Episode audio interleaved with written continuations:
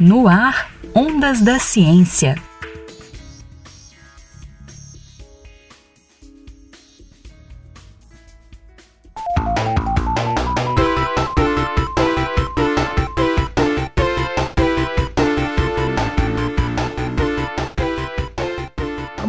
Relações e peculiaridades encontradas entre o jogo e o cinema. Os exemplos mais fortes estão na narrativa e na música interativa.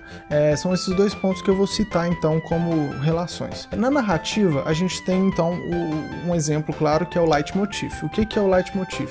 Ele é quando você toca um tema de uma música e te lembra algum cenário ou algum personagem. O exemplo claro no cinema é o do Darth Vader. Toda vez que você toca a marcha imperial, você lembra da cara do Darth Vader, lembra dele aparecendo, ou de pelo menos o Império aparecendo naquele momento, é, no Star Wars. Nos jogos isso também acontece muito. É, você tem exemplos como o jogo Mario, que você quando toca a música você sabe que é ele que está aparecendo.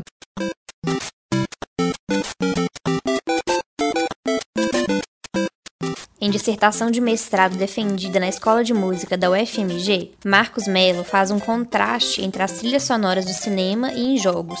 Além da comparação, ele trabalha a evolução dessas trilhas em jogos digitais.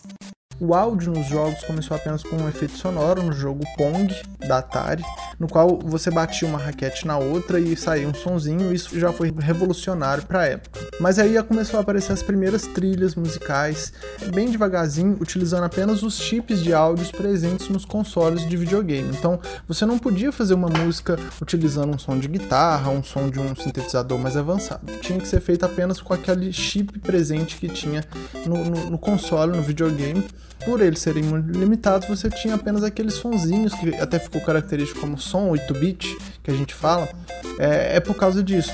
É, a partir daí começou a evolução até a gente chegar no que a gente já chamou de som gravado, quando a gente começou a utilizar CD para jogo, no PlayStation 1, por exemplo. E aí a partir daí você conseguiu utilizar agora sons de orquestra, sons de corais, é, guitarras, canto, só que a qualidade ainda não era muito grande. E a partir daí a evolução foi aumentando até a gente chegar agora, que, atualmente, no nível do cinema, que não existe limitação. Você tem orquestras gigantes utilizando a qualidade do som, às vezes é até melhor no, nos jogos digitais do que no cinema. Você tem o surround utilizado na trilha sonora.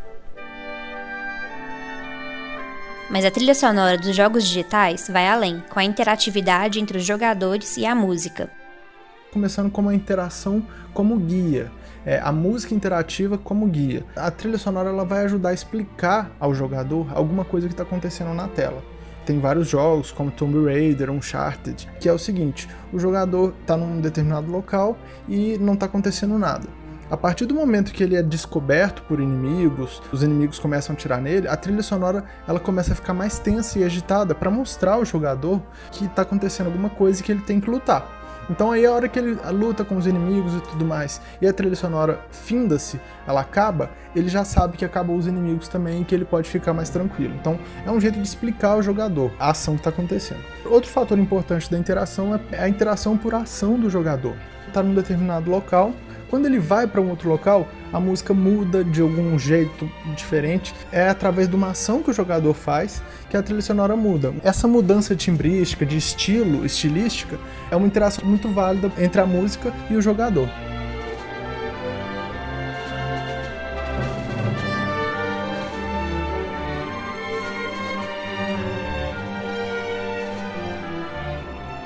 Além de permitir interação, a trilha produz e reforça a dramaticidade da narrativa. Em um jogo de suspense, a música gera mais tensão. Além disso, a trilha ajuda a contextualizar cenários. Eu vou dar um exemplo prático. O personagem está num jogo, a trilha sonora está tocando. No meio do jogo ele acaba entrando numa caverna. O que, que acontece? A trilha sonora ela adiciona uma reverberação então, assim, no momento que ela causa uma, uma reverberação da, da trilha sonora, ela tenta contextualizar com o cenário que está que tá acontecendo naquele momento. Então, isso é um fator muito interessante porque no jogo é uma possibilidade, essa ambientalização mais, mais bem feita, mais organizada.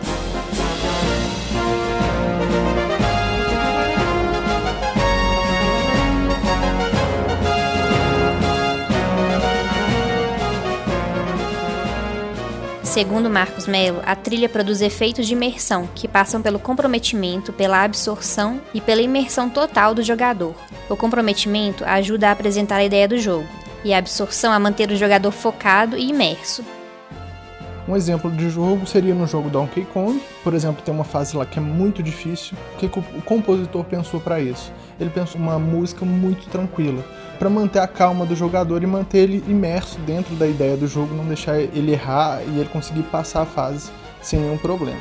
Por fim, tem também a imersão total, que aí é quando você já consegue criar uma empatia pelo jogo que é quando o jogador ele já está completamente imerso pela ideia do jogo e não só pelo jogo em si, pela própria trilha sonora. Você tem jogos como, por exemplo, Final Fantasy e Zelda, são jogos que têm a trilha sonora mundialmente conhecida, que todo mundo ama, você vê várias orquestras tocando.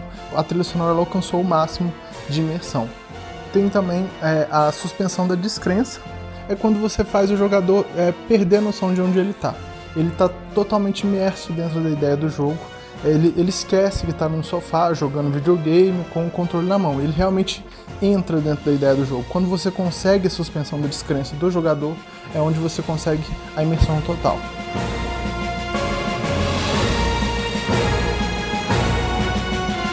Luísa Lages para o Ondas da Ciência.